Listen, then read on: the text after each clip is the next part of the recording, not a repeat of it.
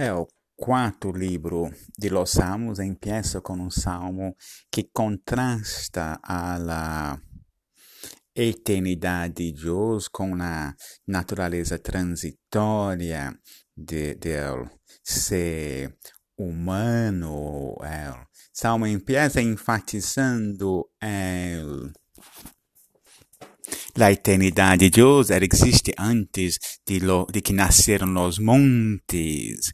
E na cosmovisão antiga, os montes eram, os montes eram considerados muito antigos. Eram em muitas religiões considerados as habitações de los deuses. Então, nada mais enfatiza a eternidade de Deus que essa declaração que ela existe aún antes de los montes, antes que formadas la tierra e el mundo.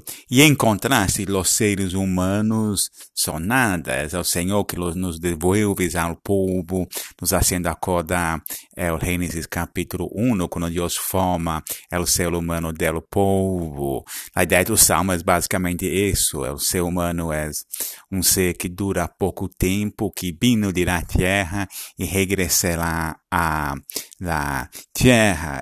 É, o verso 4, é citado curiosamente em outro contexto, em é, o livro de Pedro, na epístola de Pedro, para ti mil anos são em realidade como é o dia de ayer que já passou. Em é, o Salmo, isso, isso é uma aplicação é que Dios, la eternidad de es tanto que los días, que muchas veces para los seres humanos pasan lentos, son como nada para Él.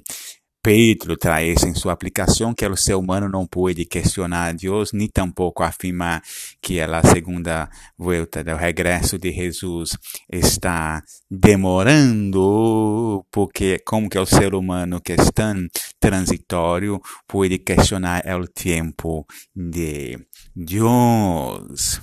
Há uma série de metáforas em los versos 5 e 6 que basicamente tocam né, no mesmo tema. Né? O ser humano dura pouco tempo, é etéreo, como é o sonho, é como a hierba que cresce na manhã e a por la tarde é cortada e se seca.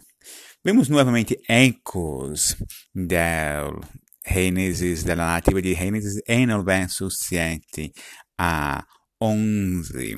La mortalidade do ser humano acá, a natureza transitória do ser humano é consequência do pecado, é consequência da ira, por isso com tu furor somos consumidos, com tu ira quedamos desconcertados.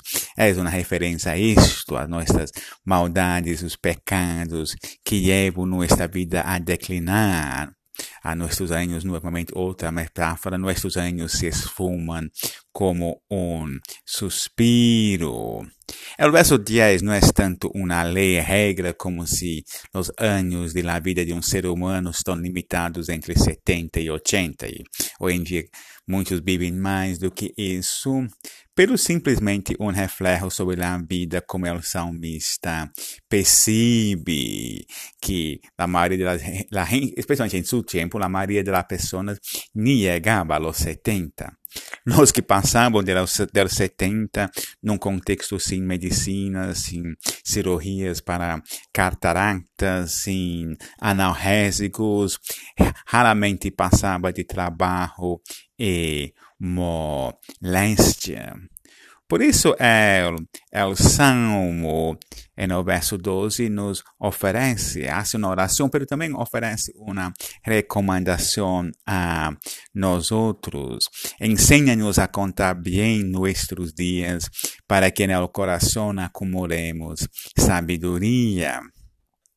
El sabio en el Antiguo Testamento es la persona que reconoce su mortalidad, la transitoriedad de la vida humana y por eso aprovecha bien el tiempo que tiene.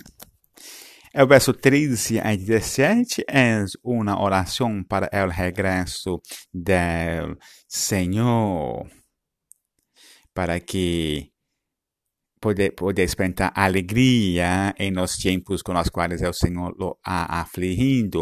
Provavelmente em seu contexto original, é uma aplicação a Israel, é o sofrimento de Israel, quizá hasta é mesmo uma referência ao exílio e um pedido para que Deus regresse a Israel y vuelva a su pueblo. Pero São palavras que facilmente se extendem a la humanidade como um todo, que é que Deus vuelva a la humanidade, que a ira que causa a mortalidade seja levantada e podemos ver sim essa oração sendo contestada em la pessoa de Jesus Cristo.